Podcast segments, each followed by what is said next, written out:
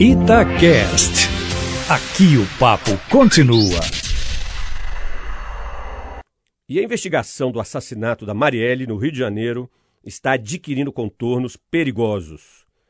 Minha postura aqui na Itatiaia sempre foi de tolerância quanto à demora na apuração do caso. Reconhecendo a participação das milícias, por várias vezes defendi a polícia e o Ministério Público do Rio de Janeiro nas idas e vindas das investigações. Homicídio de difícil apuração, sem dúvida alguma, pois foi cometido por profissionais do ramo. Mas as revelações da última semana me fazem colocar sob séria suspeita tudo o que foi feito até aqui. O depoimento do porteiro do condomínio, onde residem um dos supostos assassinos, e a família do presidente Bolsonaro, caiu como uma bomba, canalizando suspeitas sobre o clã presidencial. É fato que o presidente não estava no condomínio naquele fatídico dia. Porém, nada impede a suspeita de que alguém da casa liberou o acesso de um dos assassinos da Marielle. Para piorar a situação, o presidente assume que pegou a gravação da portaria para confirmar que a voz que liberou o acesso ao condomínio não era sua. Essa atitude do presidente foi, no mínimo, irresponsável. Só faz piorar a situação sujeitando-o à acusação de eventual obstrução da justiça.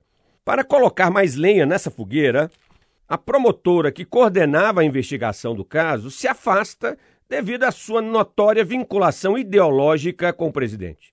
E o Domingos Brazão, principal suspeito de ser o mandante do assassinato, agora já não está mais nesse status. As novas revelações são muito graves pois as suspeitas recaem sobre o clã presidencial, em especial o Carlos Bolsonaro, que é vereador na cidade do Rio de Janeiro. E reafirmo que são apenas suspeitas, pois não há evidências concretas até o momento. De qualquer modo, entendo que a investigação realizada pelos órgãos estaduais está contaminada. É o momento de se discutir seriamente a federalização do caso, ou seja, o Ministério Público Federal e a Polícia Federal assumiriam a condução do inquérito. Essa é a proposta, inclusive, defendida pela Raquel Dodge quando deixou recentemente o cargo de Procuradora-Geral de Justiça. Sempre fui contra essa ideia, porém devo reconhecer que a capacidade da milícia interferir no curso das investigações tem sido maior do que eu imaginava. Não estou aqui acusando ninguém, não me entendam mal mas que está tudo muito estranho na apuração do assassinato da Marielle, ah, isso está. Luiz Flávio Sapori para a Rádio Itatiaia.